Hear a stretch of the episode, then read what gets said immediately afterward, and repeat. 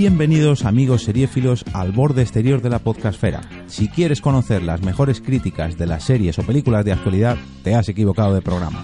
Sin embargo, si quieres un podcast de series o cine con amigos entendidos en la materia, te abrimos las puertas de ni series ni series.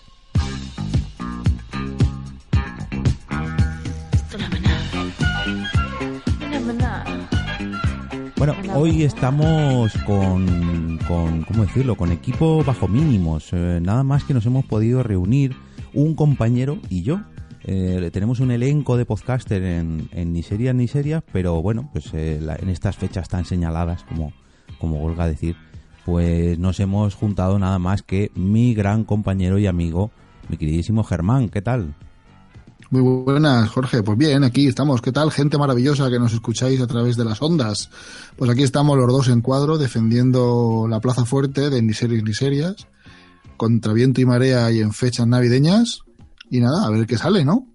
Vamos a aprovechar hoy que tenemos tiempo. Normalmente indicamos que Germán pertenece al podcast Vivo entre Muggles, pero no. Eh, Germán ya no, ya es un ex vivo entre Muggles, ya no vive entre Muggles, sino que ahora está en un Taitantos, ¿no? Sí, señor. Eh, sigo viviendo entre muggles porque eso es una situación vital que nos acompaña a todos los que somos seres mágicos del friquismo. Pero todo el, equipo en pleno de Vivo entre Muggles hace, hace un- unos meses decidimos que ese proyecto ya había llegado a donde tenía que llegar y comenzamos todos juntos otro nuevo. O sea, no es que me haya ido rebotado ni nada de eso, sino que el proyecto pues, pues lo, hemos, lo hemos cambiado, lo hemos metamorfoseado como, como los, los Digimons y, los Pokémon. Lo hemos dado una metamorfosis y ahora eh, los mismos que éramos Vivo Entre Muggles, Hugo, JJ, Josebi y yo, eh, estamos en el podcast Tai Tantos, en el que queremos dar una visioncilla de la cultura actual y de todo lo que llaman el, el movimiento millennial y todo eso, pues desde el punto de vista de unos viejunos como nosotros de la generación X, siempre sin juzgar, ¿eh? siempre sin intentar, sin criticar. Y eso, eh, un punto de vista así un poco de humor y de. y de. eh, pues eso, viejunos, ¿no? Como nosotros. Exacto. Y eh, hoy solamente, como comentaba antes, estamos Germán y yo y estábamos aquí dándole vueltas. eh, no sabíamos qué hacer en este 2019 y bueno, nos estamos planteando, ya que como muchos sabréis, Germán y yo pues empezamos la carrera de Derecho, pero al final no la acabamos. Estábamos pensando en abrir una, un bufete de abogados, eh, o sea que no sabemos muy bien ahí entre Alicante y Madrid, pues bueno, buscaremos un término medio en Albacete. Vamos a abrir un bufete de abogados en Albacete. Y habíamos En pensado- Socuellamos. En Socuellamos. En Socuellamo City. Eso es. Estábamos pensando en ponerle Nelson y Murdoch abogados, pero, pero casualmente está cogido ya por eh, bueno, pues un- una pareja de abogados que viven en Nueva York, más concretamente en la cocina del infierno. Y es que hoy vamos a hablaros de Daredevil, de mm, vamos a centrarnos un poquito en la tercera temporada, pero queremos hacer un repaso un poco a la primera, segunda y tercera y final ya. Ahora sí que sí, ya está confirmado que Daredevil ya no va a continuar o ya no va a continuar en Netflix como hasta ahora. Y precisamente queremos hablar sobre esto. Parece que sí, que ya por fin eh, Disney está dándole vueltas a, su, a sus cartas y bueno, pues está preparando, está allanando el camino para esa nueva plataforma de streaming que va eh, a lanzar. No se sabe todavía si a finales de 2019, 2020, pero bueno, a lo que íbamos. Eh, ya sí que sí, eh, Disney confirmó que no iba a haber una nueva temporada de Daredevil, que esta tercera temporada iba a ser la última. Y bueno, pese a que todavía hay algún estreno mm, en un futuro de alguna otra serie de Marvel, que ya sabemos que Marvel pertenece a Disney, si no estoy mal informado, creo que la segunda temporada de, de, de Punisher sí que se va a estrenar, pero todo apunta a que se va a cancelar. Según se estrene, pues ya se cancelará porque Netflix, eh, perdón, eh, Disney lo que va a hacer es poco a poco ir cancelando todas las series para incluirlas en su plataforma, como es, eh, como es lógico.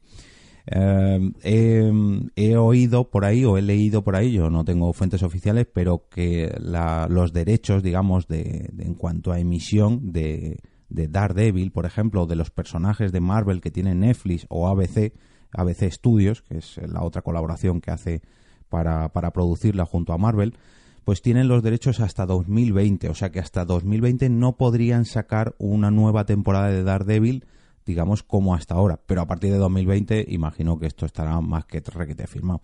Pero bueno, aquí tenemos un, un buen melón para este postre de una cena navideña y yo creo que podemos hacer un pequeño debate sobre lo que hemos vivido hasta ahora de la mano de Marvel y un montón de productoras o de distribuidoras y lo que va a ocurrir a partir de ahora, porque hay, hay bastante futuro ya en camino. Eh, antes de nada, Germán, miremos al pasado. De estas, de estas mogollón de series que nos han brindado de la mano de Marvel Netflix y alguna otra por ahí. creo que eh, esta Runaways es de la emiten en HBO, pero no sé si es de Hulu. Pero bueno, eh, nosotros aquí en España la podemos eh, disfrutar en HBO. hay un montón más, está Jessica Jones, The Defenders, The Punisher que comentaba antes, em, Luke Cage. el del puño del dragón, este, ¿cómo se llama? El Iron Fist. Iron Fist. En fin, mmm, agentes de SEAL, que también le dedicamos un, pequeño espacio en, un otro capítulo que hablamos sobre Marvel y sobre series de Marvel concretamente. Pero bueno, tenemos ahí un montón. ¿Cuál es la que más te ha gustado a ti o cuál es la que más destacas tú? Pues antes de nada, recomendar a todos los podescuchas o escuchantes que le echen un vistazo a, todo lo que es el nuestro elenco de capítulos de Ni Series ni Series, en el que te, hacemos un repaso justo antes del estreno de, de la serie de Defenders, eh, hacíamos un repaso eh, precisamente a este fenómeno Marflix, a este Marvel Netflix, que, que pues haciendo un poco la ambientación en Agentes de S.H.I.E.L.D., pues le dimos un poquito de, de, repaso a todas las series, ¿no? A Daredevil, Iron Fist, Jessica Jones, Luke Cage. Pues eso, para, para que entréis en, en materia, si os apetece, pues os recomiendo que lo escuchéis. De todas estas que hemos, que está comentando el compañero Jorge, pues la única, eh, yo soy usuario de HBO hace muy poquito, porque no lo tenía, no, es una plataforma que yo usaba ni nada, pero me cambié de operador de telefonía y tal, y en el paquete de televisión pues me ha venido, y, soy, soy usuario de hace nada. Entonces, eh, Runaways, por ejemplo, la he empezado a ver hace muy poquito, muy poquito, muy poquito. Llevo creo que tres o cuatro episodios. La verdad es que es un poquito teenager, un poquito adolescentoide, pero está, está graciosa, está curiosa. Sí, no, no tiene nada que ver con estas de Netflix que son más para adultos. No tiene nada que ver. Esto es muy todo más todo todas todas las que hemos visto, todas las que hemos comentado, excepto quizá un poco Iron Fist, son así de una estética muy noir, muy muy muy negra, muy oscura, muy de la reflexión, muy de, de la parte oscura del alma de las personas y tal. Eh, que hay momentos que, que son duros en esta de Runaways es muy, muy MTV, ¿sabes? Muy, todo muy jovencitos, todo muy guapos, todo muy, muy, muy enérgicos. hay que decir que es, totalmente fiel porque este cómic yo sí que me lo leí al menos uh, un par de tramas de Runaways y es completamente fiel, o sea, era un cómic que es igual, está destinado pues a, a esa edad en la que tienen los protagonistas, esos 13, 14, 15 entonces es una serie muy juvenil, no, no tiene nada que ver con el resto de superhéroes mm, clásicos, ¿no? Esto fue pues una gama que salió, pues eso, más al público adolescente, preadolescente incluso. Claro, sí, para más, más juvenil. Eso la, palabra es juvenil, no es ni joven ni, ni para niños, es juvenil. Eh, está muy bien, es muy, muy entretenida, muy curiosa y, apetecible y muy bien, muy recomendable. Pero yo, si me lo permitís, voy a centrarme en, en estas de Netflix que hemos hablado. Yo es que tengo un problema. Yo es, eh, elegir la mejor, la, que más me ha gustado es como decir, ¿a quién quieren más? ¿A papá o a mamá? ¿no? O sea, ¿tú quieres más? ¿De carne o de pescado? Uf, yo lo paso muy mal. Porque eh, hay dos de mis personajes favoritos de cómic son precisamente dos de los protagonistas de esta serie. Uno es el del que estamos, el que nos ocupa, que es el propio Daredevil. A mí me ha encantado siempre desde pequeñito. Pero es que otro que yo he adorado en silencio y cuando he tenido que gritarlo al viento lo he gritado, es The Punisher. Es Frank Castle, el castigador. A mí me ha encantado siempre, ¿no? Y he de decir que el Punisher que nos ofrece y que nos presenta la primera temporada que hay estrenada en Netflix es, una pasada. A mí me encanta. Eh, como lo han como lo han plasmado el actor el actor lo hace parece que está escrito el papel para él Y, me gusta mucho, la verdad. Si tuviera que elegir una, me partiría el alma, pero yo creo que elegiría El Castigador. Aunque Daredevil, cualquiera de las sus tres temporadas, me ha encantado, ¿eh? Es que lo ha puesto, lo ha puesto muy arriba, ¿eh? Daredevil en cuanto a serie, en cuanto a serie de mm, superhéroes, que tampoco es muy de superhéroes, ¿eh? Porque luego te pones a pensarlo y bueno, sí, tienen poderes, porque tienen poderes todos, pero tampoco es algo tan espectacular como lo que podamos ver, digamos, en el cine o tan siquiera en, en otras series de superhéroes que no son de Marvel, las de la competencia, me refiero a las de DC, donde sí que hay unos superhéroes más, pues eso, más, potentes. Aquí, digamos que está más centrado en la parte humana, en casi todos ellos, está más centrado en la parte humana que en la parte superheroica, mm, en casi todos, ¿eh? pero además de estas series que pues yo te preguntaba por las mejores, o, o al menos para ti las mejores, pero no nos tenemos que olvidar de que también ha habido grandes fracasos. Tenemos, por ejemplo, el caso de Los Inhumanos, que fue un fracaso estrepitoso desde que empezaron a salir las primeras imágenes y se canceló al, poquito de empezar a emitir los, los capítulos. Eh, el caso de Defenders, mm, mm, todo pintaba que iba a estar súper, súper bien y personalmente a mí me dejó un poco bluff. Me, hubiera, me encantó, ¿eh? A mí me gustó mucho. Pues a mí me hubiera gustado más que hubieran hecho una película para cerrar, como pasó, por ejemplo, con, con Sense8, con Sense 8, que la cerraron con una película larga de dos horitas, me hubiera gustado mucho más que alargar tanto, no sé, mm, no, no, a mí no me terminó de, convencer. Eh, Agente Carter, que era otro caso parecido, digamos, a Agente de Shield, es, digamos, en este caso de los inicios, es como un prólogo, a, un super prólogo, porque esto es está situado cuando se creó el Capitán América, más o menos, eh, a, mediados de los 40, si no me equivoco, o principios de los 50 y bueno, no es que haya sido un fracaso estrepitoso, pero sí que la cancelaron. Eh, Luke Cage también, mm, sí que es verdad que la gente hubo muchas ganas al principio, pero claro, habían dejado el listón tan alto Daredevil y otra que sobre todo aquí sí que me voy a parar es Jessica Jones, la primera temporada de Jessica Jones.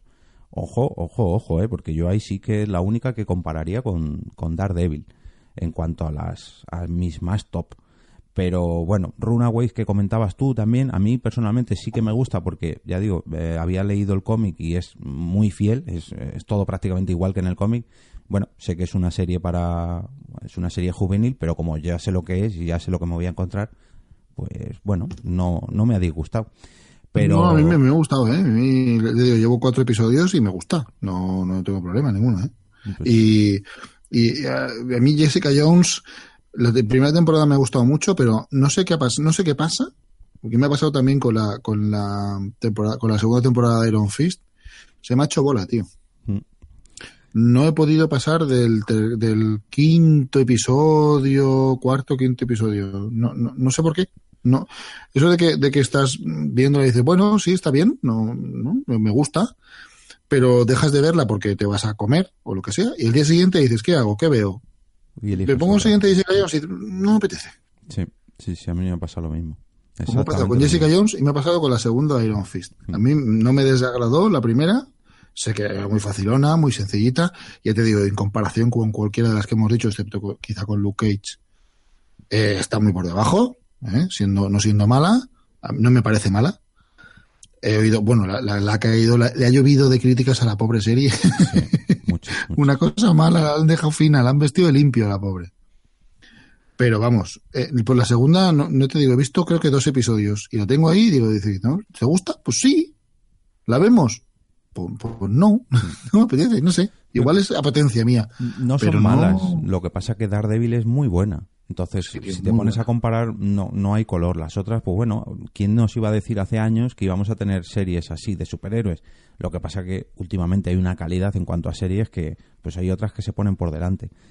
Y una que no sé si la habrás visto tú, yo la tengo pendiente y mira que me arrepiento porque eh, yo de, lo, de la parte Marvel, lo que más fan soy es de la parte de los mutantes y esta que es una serie ambientada en los mutantes no la he visto esa es la de Legión, que trata sobre el, hijo de, Charles Xavier. Lo que pasa no, no, no he visto, ¿no? Está, por lo que tengo entendido, ya digo, no la he visto, sí que sé lo que es, y porque soy muy fan de los cómics, pero eh, por lo que tengo entendido, sí, es una serie sobre mutantes, sí, es una serie sobre Legión, sí, es el hijo de Charles Xavier, pero como que eso lo obvian por todos lados. O sea, es como... eh, no, en realidad no tiene nada que ver. Uy, uy, uy, tu padre, tu padre, pero como que su padre no... no se Es sabe. como una, como una hamburguesa vegana, ¿no? Sí, no tiene nada de hamburguesa. Exacto, exacto. Y bueno, esto... Pues no, no, esa, esa- no la he visto, ya la elegí no la he visto. Tengo ahí, ahora que tengo HBO y tal, pues la, echaré un vistazo. Pero no, no, no, no, no la he llegado a ver. sí, además Igual, de- que igual que Inhumanos, Inhumanos tampoco la he llegado a empezar. Yo tampoco. Por- porque, aparte de eso, de, que vi las primeras imágenes y tal, y no me acabó de gustar, siendo Rayo Negro uno de mis superhéroes favoritos, eh, no, no, me llamó nada, nada en absoluto. Y, y yo escucho un saludo y un abrazo desde aquí a los compañeros de, de Nación Podcast, de Multiverso Sonoro y Los Mensajeros. Y la pusieron tan, tan, tan, tan, tan bien que dije, no la veo. que no, tengo tiempo que perder. hay que aprovechar, ya que lo has comentado, y que no tenemos a Nanok, que es, que es miembro de Ni Series ni Series, pero no está aquí hoy. Eh, Si queréis poneros al día sobre series de tanto de Marvel, de DC, de superhéroes en general, series, cine, todo lo que lleva mallas de colores, podéis escuchar Multiverso Sonoro o Los Mensajeros, porque ambos programas os van a poner al día mucho mejor que nosotros. Pero bueno, esto hemos hecho un pequeño recorrido. Hay alguna otra serie más por ahí de, relacionada con, con Marvel, Disney, superhéroes, pero estas son básicamente las más importantes que tenemos o que hemos tenido. Ya digo, queda alguna por estrenar. Acaban de estrenar la segunda temporada de Runaway, se va a estrenar la segunda de The Punisher. Pero no hay, creo yo, no hay nada más a, a corto plazo. Lo que sí que se ha confirmado, que esto se lo comentaba yo antes a Germán antes de grabar, pero me lo he reservado.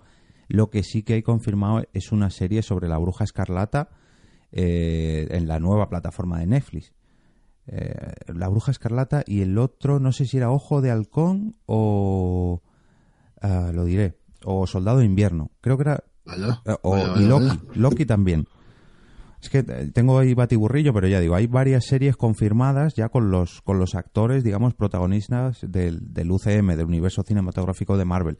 Que esto es otra cosa que a mí me gustaría traer a este pequeño debate, porque eh, Marvel, digamos, que se lo ha jugado de una manera, DC se lo ha jugado de otra manera.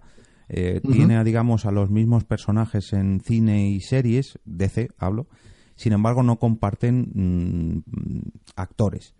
Eh, Marvel lo que ha hecho es separar completamente el universo series y el universo cine o cinematográfico, pese a que sí que comparten el mismo universo, es raro que los actores de cine eh, se metan en las series y los de las series en el cine. Alguna vez sí que se ha dado el caso de algún cameillo, eh, bueno, es decir, de Samuel L. Jackson, eh, y creo que no, no recuerdo así ninguno más, pero eh, es un- una, digamos, una manera que ha tenido de apostar, digamos, voy a traer un montón de billetazos a las series, pero vamos a, a trazar una línea y esta línea no se va a sobrepasar.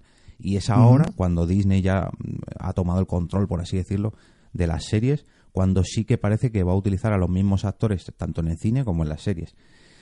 Si tenemos en cuenta esto y si tenemos en cuenta lo que se parece que va a venir ahora en el universo cinematográfico de, de Marvel o de Disney y en las series también, ¿qué nos tendrá preparados? Porque si ya nos la ha liado bastante con las series, que las ha hecho bien o muy bien, los no ha liado bastante bien con el cine, que ahí sí que ha pegado una triunfada en casi todos los aspectos.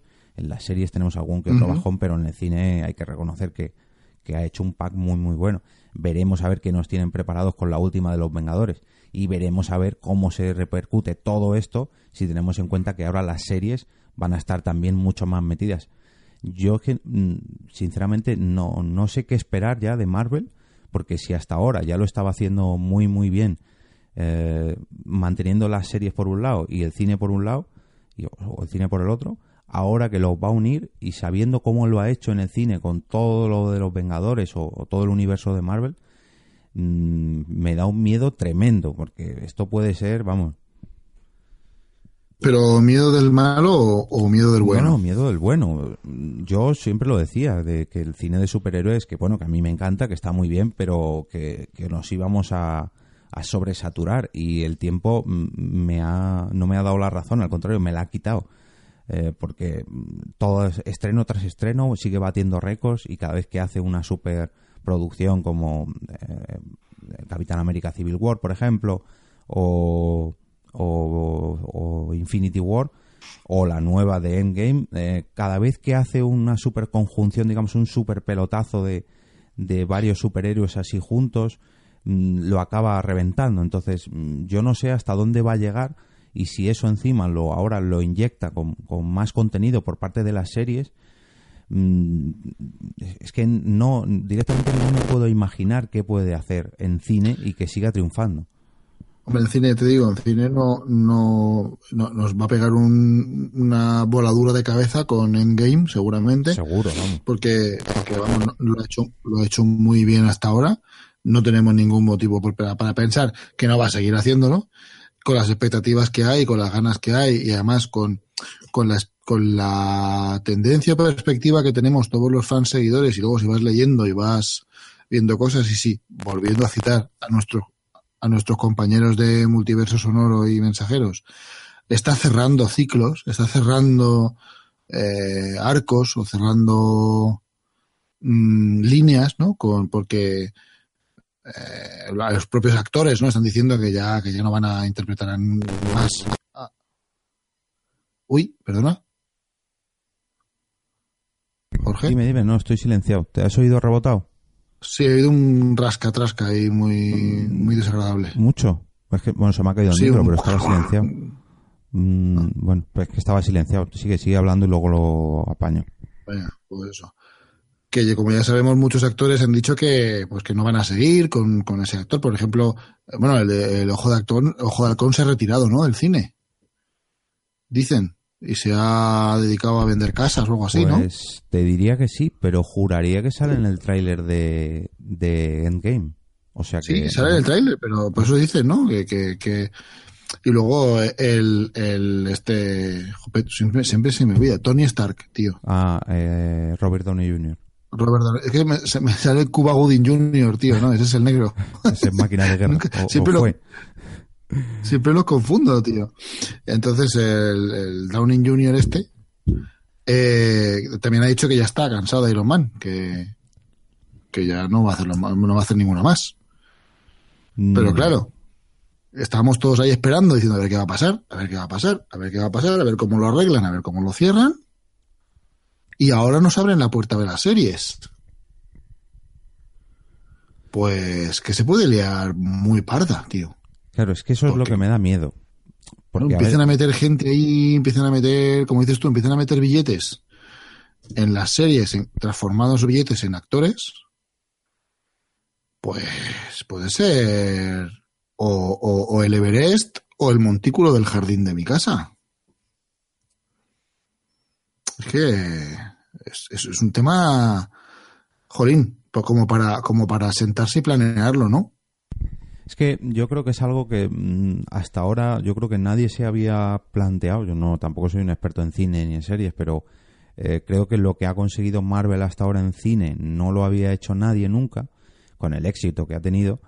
Y si ahora eso le sumamos el hecho de que mm, lo, lo va a potenciar con las series, y ya no tanto con las series, sino con la plataforma de streaming, que todo esto viene muy bien acompañado porque seguramente luego, aparte de series para adultos, que no lo sabemos hasta, hasta qué punto serán tan para adultos como en Netflix, pero lo que sí que está claro es que habrá muchas más series para, para un público infantil o juvenil, de tanto de superhéroes, de animación o, de personas reales.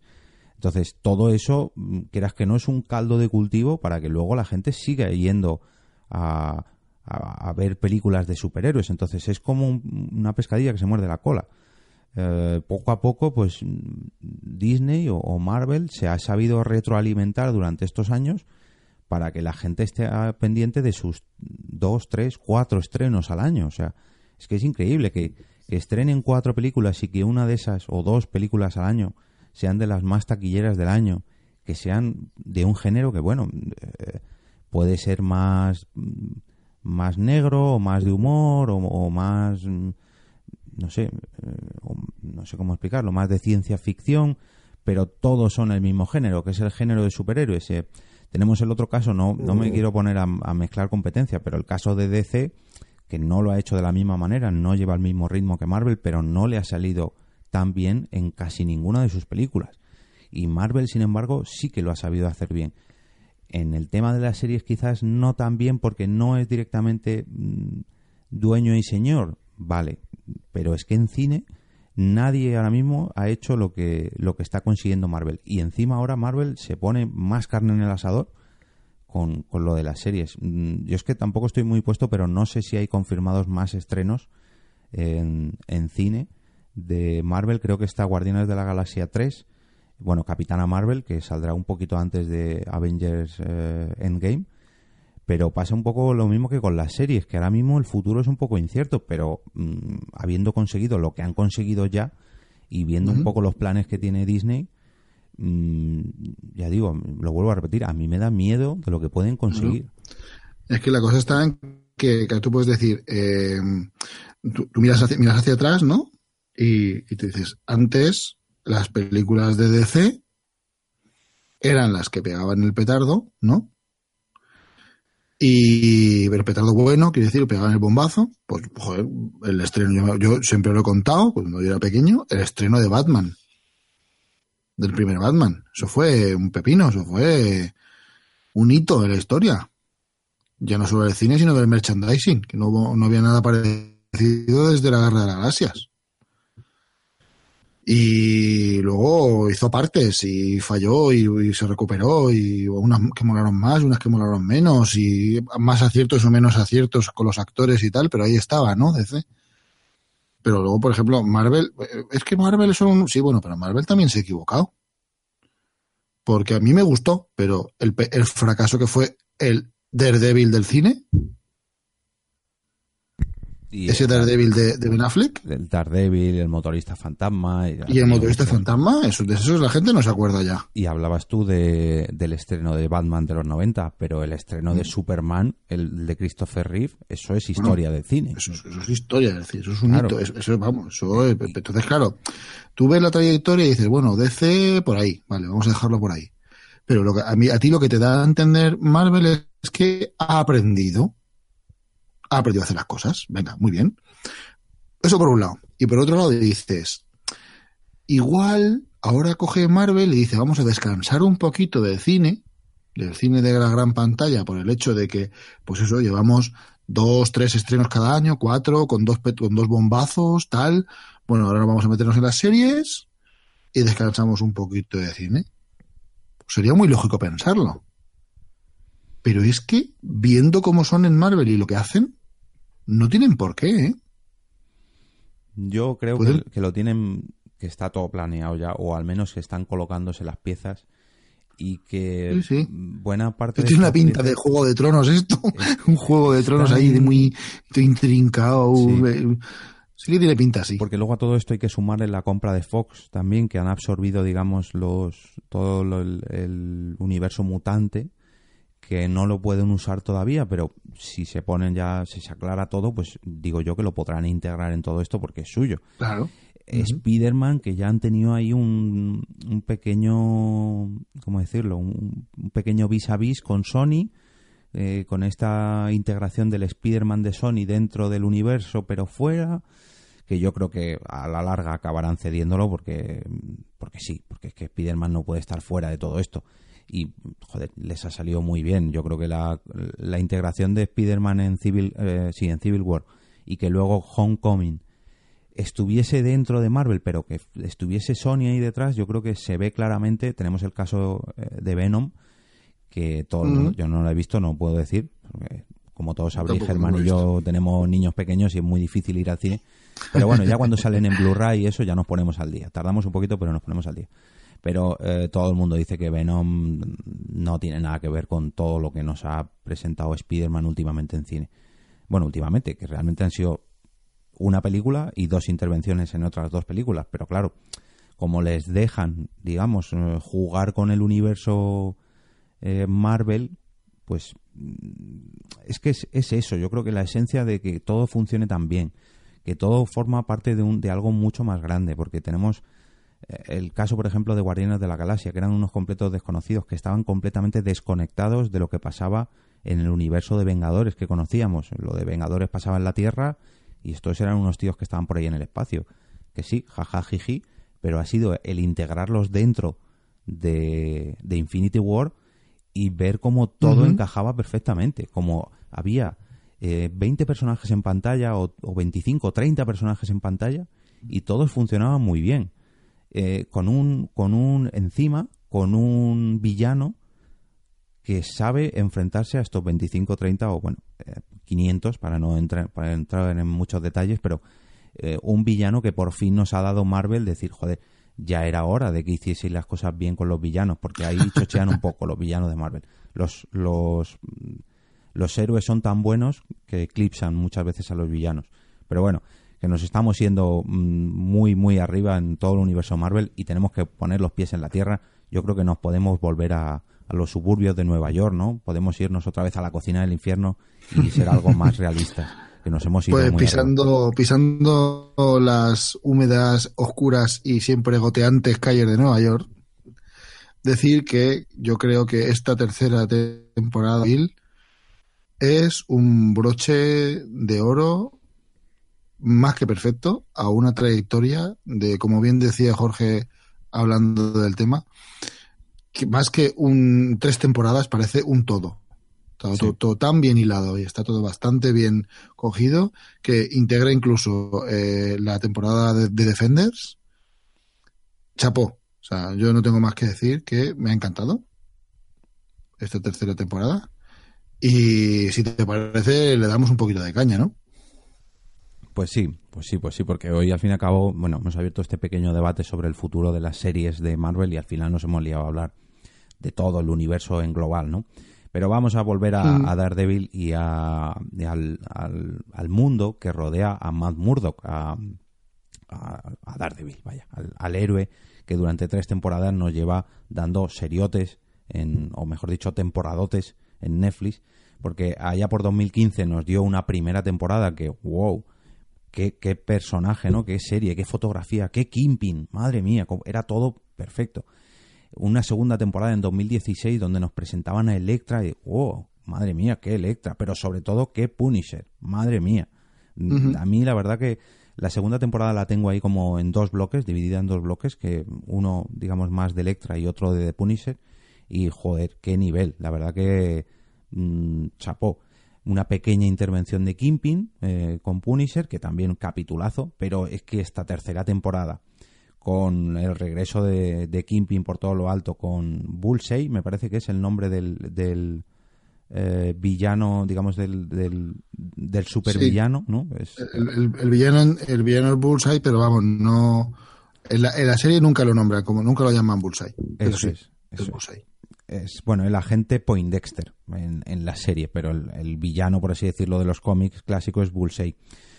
Mm, también un, villano muy muy retorcido, muy muy oscuro como es eh, Daredevil, como es la serie y sobre todo lo que decías tú, un cierre y joder, ojalá y, supiesen cerrar las series como lo ha cerrado Daredevil y que la verdad que, que, en tres temporadas pues lo ha hecho muy bien en las tres, no ha tenido así ningún bajón muy muy grave, muy muy sonado y sobre todo en esta tercera temporada yo creo que han dicho, mira señores, esto es lo que sabemos hacer y aquí lo tenéis. Y joder, ole, ole tanto por el guion como por, por todo, como por los actores, eh, las coreografías también impresionantes, como nos viene, como nos tienen acostumbrados.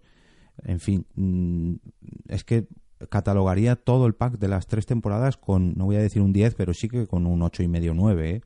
Al menos, un sobresaliente, un sobresaliente. que puede ser un ocho y medio, puede ser un 9, puede ser un 10. Un sobresaliente. Yo lo pondría de sobresaliente. Además, eh, me comentaba Wichito de los mensajeros por, por vía interna, porque le comentaba que íbamos a grabar un capítulo sobre esto, y el, el matiz que le han dado, que tú fíjate que es una tontería, un, dos, tres capítulos eh, a la historia de, de Karen, eh, de su pasado, que era, pequeño spoiler, era drogadicta, era, estaba ahí toqueteando con las drogas, medio yo, camella. Yo no la conozco en los cómics, pero Wichito me comentaba que ella en los cómics sí que es drogadicta o es drogadicta. Y como han sabido, mm, ya no hacía falta, ¿no? Realmente no, no aportaba mucho que, ese personaje hubiera tenido ese toqueteo con las drogas, pero lo han metido ahí, digamos, para darle un trasfondo al personaje, para, para, para darle más peso. Y ya no hacía falta, porque era un personaje secundario, era la secretaria del despacho de abogados, o es la secretaria que oye, está muy bien que tenga su peso, pero cómo lo han sabido integrar todo esto, cómo han sabido integrar la historia previa del, eh, del villano de Poindexter, con eso, esos traumas, esa niñez tan... este, este nuevo, bueno, nuevo, este, mm, eh, ¿cómo decirlo? Revitalizado Kimping, cómo es capaz en una temporada de estar en lo más profundo, completamente atado de tobillos y manos en, en una cárcel y cómo se sabe hacer con el control, ya no voy a decir del edificio, de la ciudad, perdón por los spoilers que estamos soltando, pero bueno, si, habéis visto el, título del episodio, imaginaos que, o sea, imaginamos que sabéis que vamos a destriparos un poco la trama. Pero bueno, eh, yo creo que han sabido cerrar justo donde tenían que cerrar. Lo han hecho muy bien, como nos tenían acostumbrados. Y si lo hubieran alargado más, a lo mejor nos hubiéramos cansado. Pero como se han quedado hasta aquí, personalmente yo creo que el recuerdo que vamos a guardar de esta tercera temporada va a ser muy, muy bueno. A mí una de las cosas que siempre me ha llamado la atención y siempre me ha encantado de las series de Marflix, ¿vale? El, Marvel de Netflix, es que el hecho de eh, la forma de... están todas interconectadas, están, están relacionadas, ocurren eh, a la vez en el mismo universo, no, no, no son compartimentos estancos, ni mucho menos. Pues como ya ha comentado Jorge, eh, en, en, en, la segunda de Daredevil ya sale Punisher, eh, ¿no? En Defender sale, ya sale Jessica Jones, en, en, Jessica Jones ya sale este Luke Cage. Mm, se van, se van mezclando un poquito. Pues la forma que tienen de unir, hilar las series son los secundarios. Son los personajes secundarios. Me encanta esa forma que tienen de hacerlo como la enfermera que ayuda a Daredevil en la primera temporada es también la que entrena en el gimnasio de la amiga de Iron Fist. Eh, la reportera de la que es reportera luego en Daredevil, que es secretaria está Karen, es la misma que ayuda al Punisher en su primera temporada. Eh, me encanta eso, o sea, no, es tanto el, hecho del cameo en sí para que tú te enteres de todo, sino el hecho de relacionarlo con lo, a través de los, de los actores secundarios. me encanta. Esos, esos guiñitos. que me encanta. Se hacen guiñitos entre ellas que tampoco son, son muy sutiles, pero quedan fenomenal. Y de hecho, en, en The Defenders lo, ellos mismos se cachondean de ello, de joder, está pasando todo esto en la ciudad y no nos enteramos los unos de los otros. Pero, lógicamente, tenían que coincidir. Y, y la broma que saltan los propios secundarios de, pero ¿lo conoces también a este? Sí, joder, pues mira con quién más. que vaya amistades tiene. Que estás peleándote en el gimnasio con Iron Fist, eh, eres la novia de Luke Cage y has curado a Daredevil. o sea, que, hija mía, igual tiene eso, hablando de la enfermera, ¿no? De, de la enfermera de, de la primera temporada de Daredevil, que luego sale en Cage. Eso es, sí, en todas. Y en Iron Fist. Y en, y en Jessica Jones también.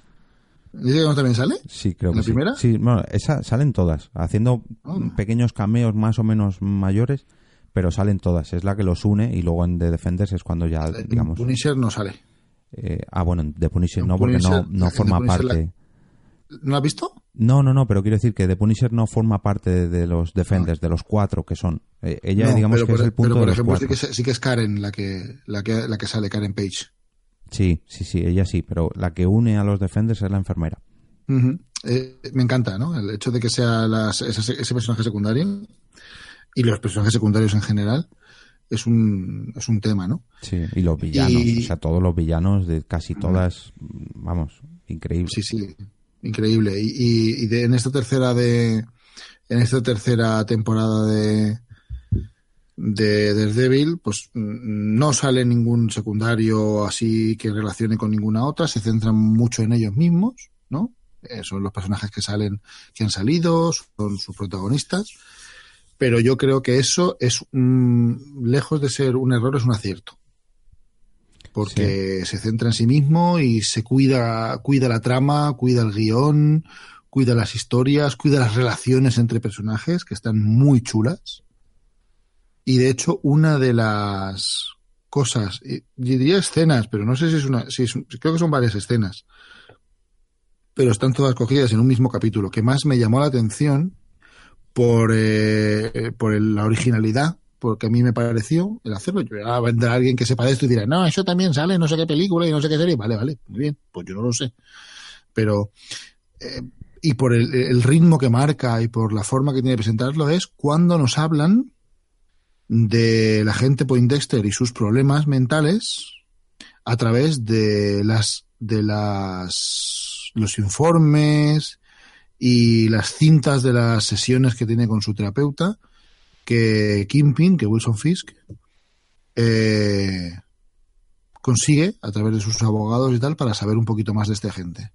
¿Cómo, te, cómo, cómo, te, cómo nos presentan ese este en apariencia secundario que luego acaba siendo un personaje de peso.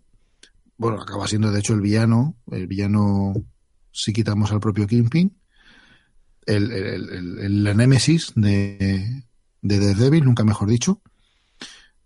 Esa manera que tiene de presentárnoslo, cuando, como con él paseándose por ahí, cómo lo lee, cómo lo interpreta, me encantó. Me llamó muchísimo la atención y, y me pareció una obra maestra de, encajar el ritmo, las imágenes, los claroscuros, la, lo que leo, lo que oigo. Me gustó mucho, mucho, mucho, mucho, mucho.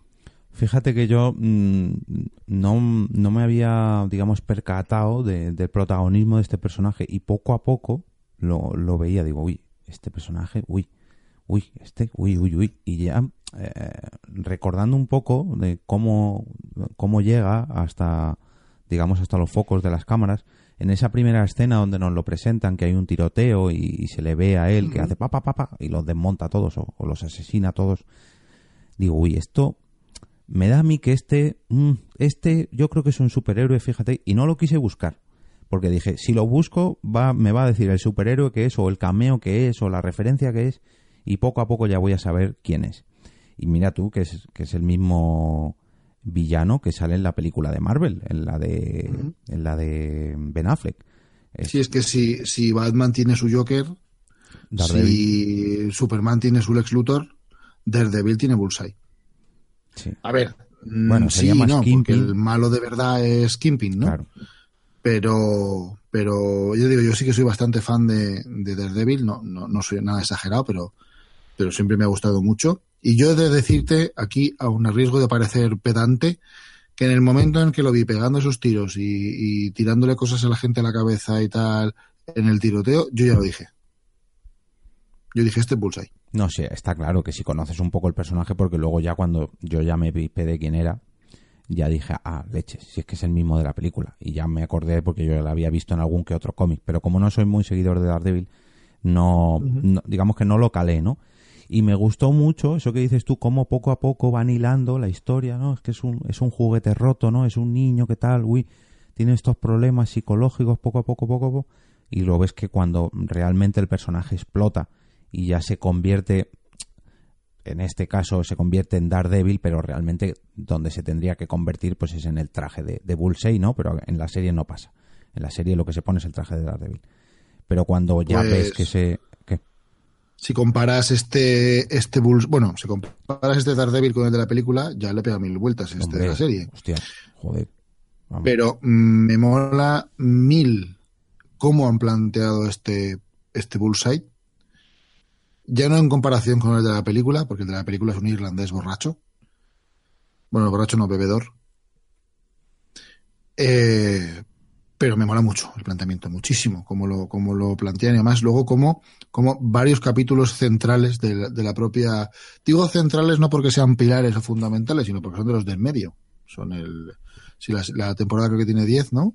Sí, creo que es el quinto, el sexto, el cuarto. El pues quinto, el, quinto, el, eso, el quinto, el sexto y el séptimo, o el cuarto, el quinto, el sexto y tal, cómo construyen alrededor todo lo que hace él de escuchar la eh, Kimping o Fisk, de lo que hace de escuchar las, la, las cintas del terapeuta, de, de, de, acercarle a la chica esta que en apariencia le gusta para luego hacer que, que, la pierda y así convertirse él en el único apoyo, cómo le va adorando cada vez que entra el, el, el agente Poindexter, cada vez que entra en contacto con él, le, le dice algo, le dice, tan, le va dejando perlitas y, se, y acaba intentando hacerse imprescindible para el propio agente Poindexter me encanta.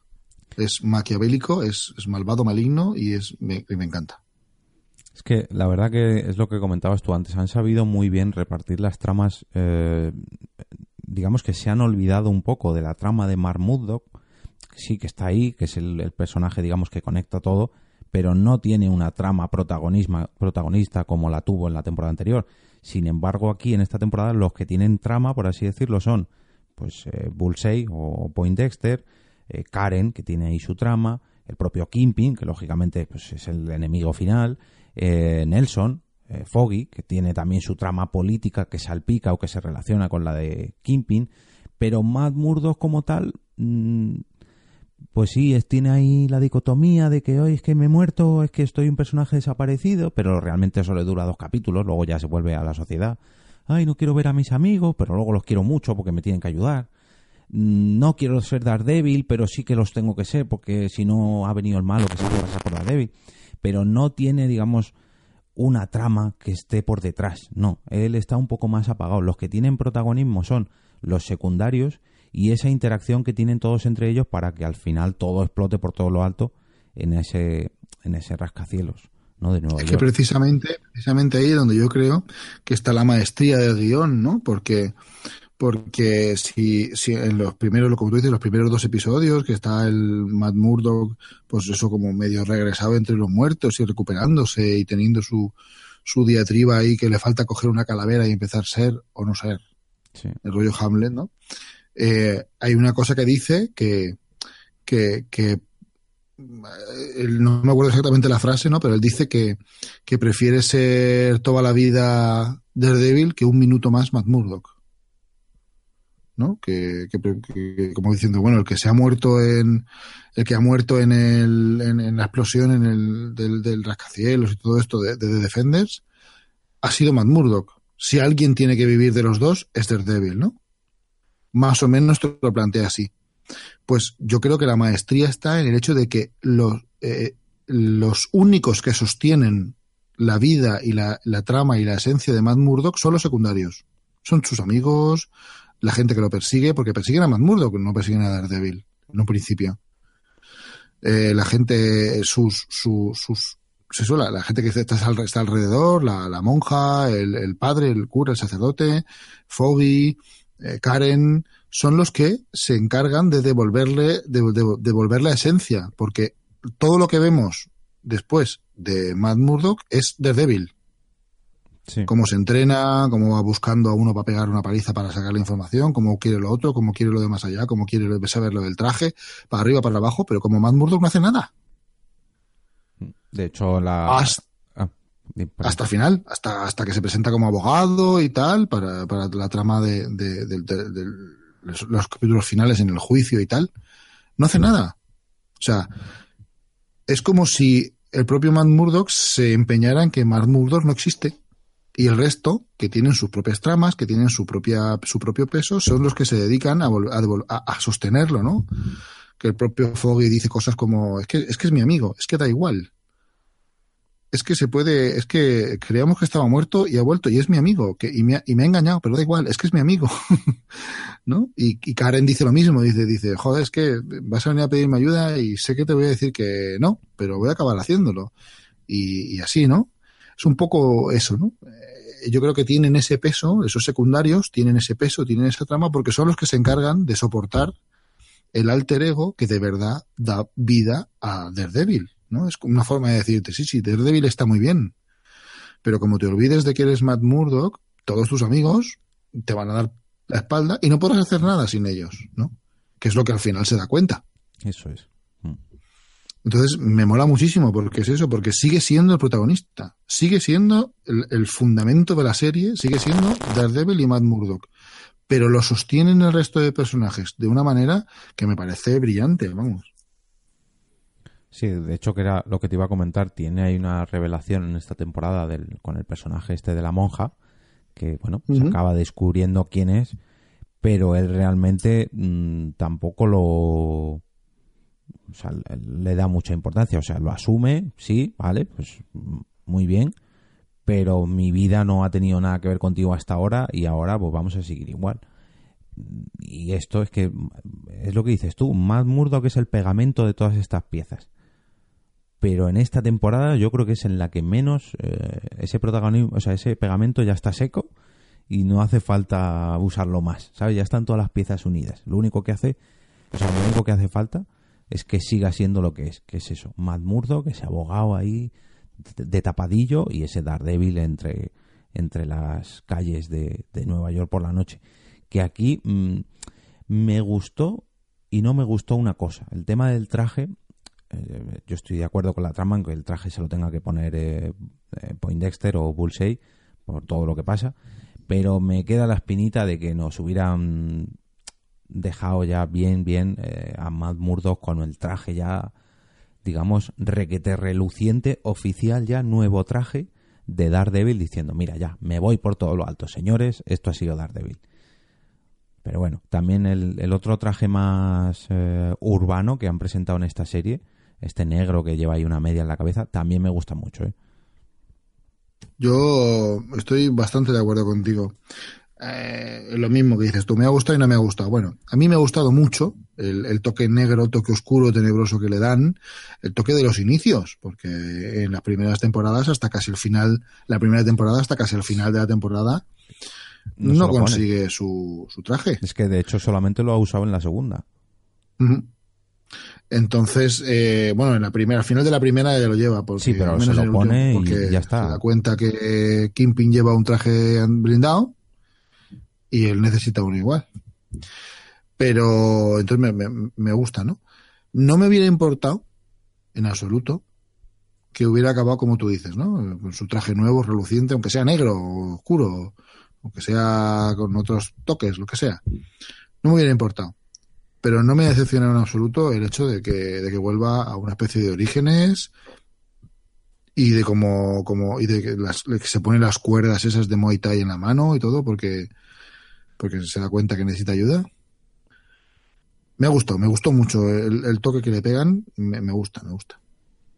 Es que eso también hay que aplaudírselo ¿eh? a, bueno, a esta serie, no voy a decir ni a Netflix, ni a Disney, ni a Marvel, no, a esta serie, porque le dan el toquecillo, sí, son superhéroes o es un superhéroe porque tiene ciertos poderes, pero tampoco es una exageración. Y todo lo que pasa, por así decirlo, o casi todo lo que pasa, podría llegar a ser realidad. Estas, estos combos, estas luchas, están un poco exagerados, pero bueno, mm, no es no es algo tan tan exagerado. Y el tema este que han que han usado con él, no es que Kingpin es, es fuerte porque es muy grande, porque es muy gordo y además tiene protección por este traje, ¿no? Por este traje de, de, Kevlar. Esa excusa que nos dieron, que a la vez la aprovechó Daredevil para hacer lo mismo, hacen que, bueno, pues tengan un traje que parezca ahí algo raro, pues un traje como, uy, mmm, porque ¿qué lleva, no? Ese traje, pero no es un traje tan descarado como es un superhéroe de los cómics, tiene que ir de mallas pintado de amarillo, o tiene que ir de blanco en un traje blanco impoluto como es el que lleva Kimpin en esta temporada. Que dices tú, si me lo hubieran enseñado desde un principio a Kimpin así, en un primer momento así vestido, no me hubiera creído al personaje. Pero como lo hemos visto evolucionar, como lo hemos visto crecer, entre comillas, en esta serie, sí que nos lo llegamos a creer, porque no nos desencaja. Yo creo que nos han acostumbrado a esos trajes que llevaba en la primera temporada, que era de un señor. Yo soy un señor de la cabeza a los pies era pues eso, un mafioso, pero un mafioso normal, no era un villano de superhéroe. Sin embargo, poco a poco sí que se ha convertido en ese villano de superhéroe, que bueno, no es tan exagerado como el, de los cómics, pero sí que impone bastante. Sí, además eh, eh, ese Kingpin o, ese Fisk de, de, la primera temporada, que es un mafioso, que tiene un gran plan, muchísimo dinero y ya está es un tío que quería hacerse con el contrabando y con las drogas en la ciudad, que quería hacerse el amo de los puertos y de los muelles, quería controlar los bajos fondos y todo, y, ya está, ¿no? Y poco más. A, a, este, a este Kimping o Fisk maquiavélico, hilador, que no da puntada sin hilo, que todo lo tiene, vamos, más que medido, que lleva años planeando casi cada detalle. Es una pasada. Este, cómo te presentan a este, a este Kingpin, es una pasada, es un pasadón. O sea, me gusta casi más que el primero, ¿eh? Sí, sí, totalmente. Además es que era lo que decía yo al principio, que tuvo ahí una aparición muy pequeñita en la segunda temporada, pero que dejaba entrever que no era el final ni mucho menos de Kingpin y bueno, yo creo que todos lo sabíamos, ¿no? Que iba, iba a volver y, así ha sido, ha vuelto por todo lo alto literalmente, porque se ha hecho con el control de la ciudad. Luego ha caído como todo buen villano, pero bueno, mm, ojito, eh, ojito que tenemos a, a, cogerlo muy con pinza, ¿vale? Tenemos a Thanos en el universo de Marvel, pero yo creo que en este universo seriéfilo de Marvel tenemos ahí a Kimpin, ¿eh? que yo creo que ahora mismo quitando el uh, ¿cómo se llamaba? el primer persona el primer eh, villano de la primera temporada de Jessica Jones eh, uh, sí, el, el, de este que hablaba Killgrave. eso es Killgrave. Gracias. Ese también, ojito la interpretación que tuvo y el personajazo que era. Es que el señor de Vitenan es mucho de Vitenan, ¿eh? Sí, sí. Yo creo que ese junto a Kimpin y bueno, me, me, vais a permitir meter a Punisher como villano en, en, Daredevil, porque así lo era, ¿no? En la segunda temporada. Uh -huh. Pero yo creo que nos han dado tres villanazos en, en, el, en el universo seriéfilo de, de Marvel que, ojito, eh, ojito. Yo creo que Kingpin se ha despedido por todo lo alto y lógicamente no le podemos meter en el universo cinematográfico contra esos superhéroes que hay allí porque porque es inviable, o sea, un eh, Hulk o Thor a Kingpin se luego cargan de un plumazo, pero sí que a lo mejor, oye, a mí me gustaría, lógicamente, como, como pedí también para los héroes, que hicieran un pequeño cameíto en el universo cinematográfico, aunque sea, yo que sé, bajándose de una limusina o, no sé, algún guiñito, porque yo creo que estos personajes y estos actores se han ganado literalmente sí, su, se lo merecen, se lo merecen. su sitio. ¿eh? Para mí, vamos, si lo hiciese Marvel yo ya de por sí estoy a sus pies, pues con esto sería ya, vamos. Reverencias, reverencias. Es que ver a este Kingpin relacionado con ese Spider-Man de, del, de, del UCM, Pero, ¿no? del cine, sería la leche. Estaría muy, muy, muy, muy bien, muy bien. La verdad que sí, es unos personajazos y un, un, un ambiente, un mundo, un lore, ¿no? Que diríamos en los videojuegos que merece la pena sacarle, aunque sea el, pues al partido se le ha sacado y se le saca porque está muy bien hecho y, como estamos hablando la serie es, es, es, un, es un, pepino, ¿no? Un, es un, pepinaco, es muy buena. Pero jolín, darle ese puntillo, ese, esa guinda, ese brochecito, ese, no sé, ese detallito de, de mira, pues también sale con Tony Stark, ¿sabes? O sea, que aquí te voy a decir bien, otra cosa. En el videojuego de Spider-Man de, de uh -huh. PlayStation 4, mmm, tú estás ¿Sí? en la ciudad de Nueva York y te encuentras a todos estos sitios. Te encuentras eh, la Torre de los Vengadores, el, el pub de Luke Cage o la, el buffet de abogados, en fin, todo esto, todo lo que sale en las series y las películas, está todo dentro de un mapa de Nueva York. Qué bueno. ¿Y qué pasa? Que sí, qué bueno, porque funciona porque son los edificios, ¿vale? Y, dices, oh, cómo mola, ¿no? Me paso por la embajada de Wakanda, oh, mira, el la casa del Doctor Extraño. Pero si estuvieran los personajes, no encajaría, porque no encaja ver a Jessica Jones al lado de Hulk o claro. a Luke Cage al lado de Iron Man, ¿sabes? Porque son muy diferentes, pese a que son superhéroes, pues en el, en el papel de los cómics, pues sí se pueden permitir mezclar cosas así, pero yo estoy seguro de que no pueden mezclarlo tan tanto como lo hacen en los cómics y bueno, molaría, pues está claro que molaría, pero bueno, tendríamos que conformarnos con un pequeño cameo que bueno. Sí, con eso sería suficiente, yo creo, sí, ¿eh? Yo Tampoco creo que... vamos a pedirle cosas que, que pueden estropear más que embellecer algo, ¿no? Tampoco cuestión. Pero sí que sería un detallito, sí, un detallito. Pues yo que sé, que por ejemplo en la película de Spider-Man Homecoming hubieran encerrado a, a Buitre en la misma cárcel que a Kippy, por ejemplo.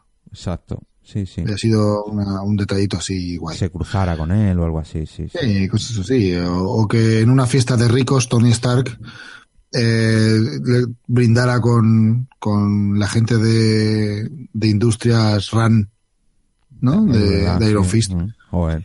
Mira, te van a fichar a ti como guionista, ¿eh? Yo es que tengo mucha imaginación. y eso, eso sería, eso estaría, eso estaría muy, muy, muy guay, muy, muy guay. Bueno, a ver, a ver qué, ¿Qué diríamos de esta, de esta tercera temporada? ¿Dirías algo más? de Daredevil. Mm, que, que chapó, o sea, eh, me ha encantado cómo lo han hecho, pero sobre todo me ha encantado que, bueno, eh, haya sido un, un cierre, ¿no? Por todo esto que comentábamos al principio de, de la plataforma de Disney.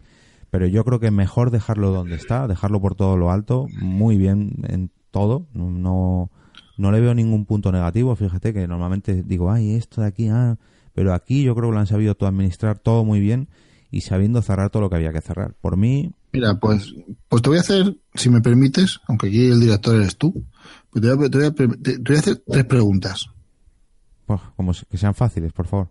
Súper fácil, súper fácil. Mira, de la, de la de esta tercera temporada de Daredevil, incluso si quieres, venga, va, como estamos hablando de cierre, ¿qué te parece si hablamos de, de, la serie entera? Lo que más te ha gustado, ya sea una escena, un personaje, una forma de hacer las cosas, un ambiente o algo. Uno, lo que más te ha gustado. Dos, lo que, algo que te haya sorprendido, en cuanto a que te parezca te ha parecido original, te haya parecido guay. Y tres, una cosa que tú habrías hecho de otra manera. Joder, te he dicho fáciles. Joder, es fácil, bueno. es fácil. Para, un, para un, un, tiparraco como tú, esto es fácil, hombre. Eh, algo que me ha gustado mucho, la interpretación, iba a decir por un lado de Kimping, pero Kimping me lo voy a dejar para la segunda, la segunda pregunta. La interpretación de, del propio Mark Murdock, no, no, del actor, quiero decir, de Charlie Cox, haciendo de ciego. O sea, ahora ya en la tercera temporada uh -huh no lo, no lo tienes tan en cuenta porque ya estás más acostumbrado, pero yo recuerdo en la primera temporada todo el mundo decía, joder, qué bien hace de ciego. O sea, es, es impresionante cómo hace, no, no, sé qué técnica será en los actores, sé que me perdonen, pero eh, me creí mucho porque es que se nota cuando está interpretando a un personaje que está interpretando a un ciego, que cuando está haciendo de Daredevil que en teoría ve. Sea, es mucho cambio el que hace el propio actor. No sé, a lo mejor me estoy colando, pero al menos en mi sensación eh, le cambiaba la cara. Cuando estaba interpretando a, a Matt Murdock, que supuestamente no veía, le veías que el personaje pues miraba los labios, eh, tenía la mirada perdida, pero cuando estaba luchando con Daredevil con esa máscara puesta, no hacía eso. Entonces, eh, esa a mí me sorprendió mucho. O sea, de hecho me gustó muchísimo en la primera temporada. Luego ya como digo nos hemos acostumbrado y ya no lo no nos choca tanto al menos a mí a Blanca mi pareja. Ya como lo tenemos ahí más pasando. Y luego lo que más me sorprendió fue la ya te digo la, integración del personaje de, de Kimping a, al actor. Si no me equivoco que es eh, Vincent Donofrio a permíteme que lo confirme sí Vincent Donofrio eh, Kingpin en los cómics es un personaje muy muy grande, a lo mejor pesará 200, 300 kilos, es una bola enorme de músculos y grasa, eh. pero aquí pues bueno, tampoco es una persona muy muy grande, sin embargo le han sabido dar una caracterización que le hace eh, imponente. Estoy claro, está claro de que el actor lógicamente pone mucho, pero han sabido ponerle unos trajes que le entallan bien ahí el hombre, el hombro, eh, el pecho palomo, parece que es un tío cuadrado, que es una mole, luego le ves reventando cráneos y dices, joder, madre mía. Pero luego sí, el actor... Sí, sí. El lo han hecho, lo han hecho súper bien. Súper bien, pero vamos, y luego el actor tampoco es tan tan grande. De hecho, mm, voy a ver si puedo localizar cuánto mide, porque no es muy muy alto. Lo he visto en otras películas y tampoco destaca por su por su altura. Pero aquí sí que lo han sabido mm, ya no digo alzar. Vincent Donofrio mide bueno, 1,92. Bueno, sí que es grande, vale perdón, pensaba que era más pequeño, pero sí que es bastante alto. Pero en sí, la serie parece mucho más alto y mucho más grande, sobre todo. Ya no es tanto la altura, sino la, la corpulencia o la, la, la, anchura, ¿no? Es que es muy parecido al de los cómics, sin ser tan exagerado. Y, pero, pero, no sé, a mí me ha gustado mucho cómo han, cómo han inter, eh, integrado e interpretado a este Kimping. Y luego lo último, la última pregunta era lo que menos, ¿no? No, era algo que habrías hecho tú de otra ah. manera. Pues mira, te voy a decir el tema de Electra. Mm, pero a lo mejor aquí me cuelo porque no soy un gran fan ni de Daredevil ni de Electra precisamente. Pero el tema Electra, mmm, como luego también lo contaron mucho lo de la mano en, en Iron sí. Fist, uh -huh. mmm, a lo mejor si solamente lo hubieran contado en Iron Fist y aquí me lo hubieran ocultado, pues no me hubiera... Pero me hubiera gustado Electra, no sé, de otra manera lógicamente lo tienen que hacer así porque la historia de Electra es así y sobre todo su relación con Daredevil pero no sé, me hubiera gustado más que lo hubieran hecho como Punisher, ¿sabes? Algo más fugaz y que luego hubiera tenido su propia serie. Pero al tener que involucrarla tanto con, con Matt Murdock o con Daredevil, es que me sobraba todo el amorío este, ay, te quiero, pero te tengo que matar, pero yo te quiero, pero eres la mala, pero me marea. Es que los cómics es así, ¿eh? Ya, ya, sí lo sé, sí lo sé. Los cómics no, no paran de, de, de, querer, de tener que matarse, de, tener, de quererse, de... De hecho, creo que hay una, hay un, una serie de cómics en el que, o un cómic, o, no sé si es un what if, o, una cosa así, en el que ya se cansan de todo y se van a una isla, los dos. Normal. se, se, se, dice, mira, a tomar por saco el mundo y vámonos. Y se van y pasan un tiempo. Luego, claro, evidentemente tienen que volver porque van a buscarlos, porque pasan cosas y tal. Lo típico de no se puede huir del pasado y todo el rollo ese, que, que es la lacra que, que arrastran los dos personajes. Pero sí, sí, sí, hay un momento dado en el que, en el que se piran. Pues ves, yo ahí me hubiera tomado más licencias y que sí, que sé que el personaje es así, pero no sé, no me aburrió esa parte tan amorosa, esa relación no tan tóxica. ¿Quieres que te conteste yo a las mismas preguntas? Venga, te las voy a hacer yo. Ah, mira, pues insistes. pues mira, eh, lo que más me gustó es eh, la sencillez con la que tratan el tema de, de la relación de Malmurdo con sus poderes, sus amigos, su, su entorno y tal. Porque todo el mundo sabe que es un tío que está jodido, que está cascaete por dentro y tal, pero, pero no, no le dan importancia, no es algo que en lo que se regodean, ni, ¿sabes? Hasta, hasta más bien el final, ¿no? Y, y me gustó me gustó mucho que, una cosa que te dicen, bueno, este es Daredevil y es así. Si no te gusta, no te voy a explicar de dónde viene. O sea, se ha acabado. Es así, ¿no? Mm, me gustó mucho, mucho. La cosa que más me sorprendió fue lo que te gustó a ti, que es lo de la interpretación del actor. Porque a mí, Charlie, yo, a Charlie Cox, eh, en cuanto cuando lo vi, cuando vi que era Daredevil dije, anda, pero si este es el de Stardust. ¿No? ¿Tú has visto Stardust? No, y mira que justo hace un par de horas estaba escuchando un podcast que hablaban de ella. Eh, no la tengo, la tengo más o menos ubicada, pero no la he visto. Pues lo primero que me vino a la cabeza fue, anda, pues este es el, niñato de, Stardust. Porque el papel que hace en Stardust es súper facilón, súper normalito, ¿no? Es muy típico, muy, muy arquetípico de héroe de fantasía, ¿no? Luego, claro, luego pensando un poquito, digo, anda, también este también salía en la, en la versión aquella que se hizo rarísima de Tirante el Blanco. Y en. ¿Cómo se llama la película esta? Ah, sí, y es el, el chiquitico, este jovencito de la película de Casanova. Madre mía, vaya repaso a la filmoteca que nos está dando hoy. Claro, entonces, claro, yo digo, digo de ahí, aquí, sí que no, no me pegaba nada. No me pegaba nada, porque además, tanto el personaje de, de, Casanova, como el de Tirante Blanco, como el de Stardust, no me gustan. No me gustaron. A mí las películas, las dos primeras, Casanova y Tirante Blanco, son, eh, son peliculitas. Pero la Stardust me gustó mucho, me pareció muy, muy bonita, muy, muy graciosa, muy original. Pero el personaje que, al que interpreta Charlie Cox no me gustó nada, no me gustaba. Era un, un sin sangre. no, no, no me decía nada, ¿no? El, chiquillo. Pero bueno, lo, pintaron así, como una persona así inocente y tal, y me parece muy bien. Y de repente lo, vi ahí en, en, en y lo vi haciéndolo también, como has dicho tú. Y joder, me, me quedé mm, anonadado, me quedé sorprendidísimo y, me, y me, me, encantó. Y una cosa que yo habría hecho de otra manera, pues la verdad es que no sé decirte, no se me ocurre ninguna.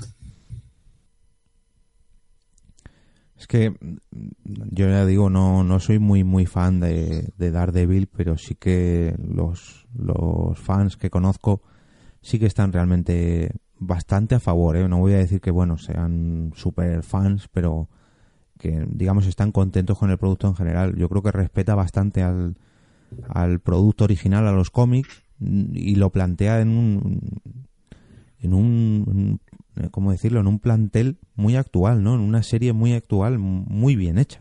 Si es que Increíble, muy, muy verosímil. Sí, mm, todo muy bien cuidado, la fotografía, las escenas de coreografía, buah, increíbles, o sea, increíble, luego ya nos han dado muchas más en, en Luke Cage, en, el puño de leche, no me sale. Eh, Iron Fist. Iron Fist, siempre digo el puño dragón.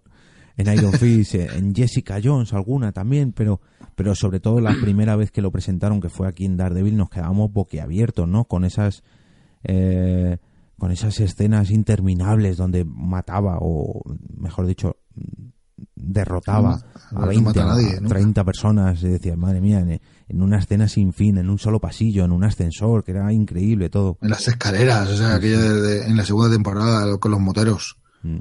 Bajando escaleras. O esa pelea en la cárcel de, de, Punisher, que es cuando se empieza con Kimping, o sea, escenas increíbles, la verdad que chapó, chapó, no, no puedo hacer otra cosa que, que alabar de Daredevil en general, ¿eh? las tres temporadas. Pero esta tercera temporada sí que el listón estaba muy alto y han sabido superarlo. Yo creo que para mí mm, me atrevería a decir que la mejor de las tres. ¿eh? Estoy totalmente de acuerdo contigo. La primera estuvo muy bien, la segunda también, también muy bien repartido, lo que comentaba antes, partido ahí en dos, tenemos como dos mitades de temporada, y esta tercera un broche final con un nuevo villano que, bueno, eh, lo integran dentro de la trama general sin perder de vista el, objetivo final tanto de Kingpin como de, de Daredevil. Y la verdad que muy bien, muy bien. Gracias a Netflix y a Marvel por darnos esta serie porque lo han sabido hacer muy bien. Han cerrado cuando tenían que cerrar y bien. Y entonces tú, si, si ahora Disney abre su propia plataforma de streaming, sus cosas, y dice que va a seguir con, con Daredevil, ¿te decepcionaría? Mm, bueno, a ver, todo sería plantearlo. Mm, yo no creo que lo hagan porque, o al menos a corto plazo, ¿vale? A lo mejor dentro de unos años sí que vuelven a reenganchar el personaje. Pero yo creo que van a hacer mucho más, van a aprovechar mucho más el tirón que tiene todo lo relacionado con el cine y con nuevos personajes que quizás no sean tan conocidos, pero no creo que vuelvan a hacerlo. En el caso de que volviesen y retomasen incluso esta trama, pues bueno, mm, habría que ver, ¿no? Por dónde van los tiros, pero sabiendo que han hecho buen trabajo en tres temporadas, pues a ver qué nos trae la cuarta. Yo al menos la vería, seguro. Claro, sí, sí, me verla se vería, por supuesto. A ver, a ver qué tal, que todo tiene buena pinta, pero hay que ver al final en qué queda todo esto. Pues muy bien. Bueno, Germán, pues ha sido un buen capítulo navideño, muy íntimo, muy cerradito aquí entre dos, un mano a mano, frente a la chimenea. Sí. Nos ha faltado aquí un par de cervecitas y estar en la misma ciudad. Nos hemos puesto la chimenea de Netflix también, hay que decir, que Netflix tiene chimenea navideña. Y bueno, pues eh, desear a todos los oyentes un feliz año porque eh, este es el capítulo de enero, pero nosotros lo estamos grabando justo, justo, justo cuando se cierra el 2018 y comienza el 2019, así que felices fiestas a todo el mundo, feliz año nuevo. Germán, ha sido todo un placer compartir este ratito contigo y bueno, ya no nos veremos más por la cocina en infierno, pero siempre podemos llamar al bufete de abogados de, Nelson y Murdoch. Espero que no nos haga falta nunca un bufete de abogados, ni para bien ni para mal. Eh, un auténtico placer eh, grabar contigo, como siempre, como siempre lo digo. Eh, a los que nos estáis escuchando, pues felices fiestas, fiestas, gente maravillosa. Y nada, aquí seguiremos por este, estos mundillos de miserias miserias, siempre y cuando tengan a bien llamarnos. Eso es, eso es. Pues eh, despedimos como siempre con un ya clásico Manamana. ¿Manamana?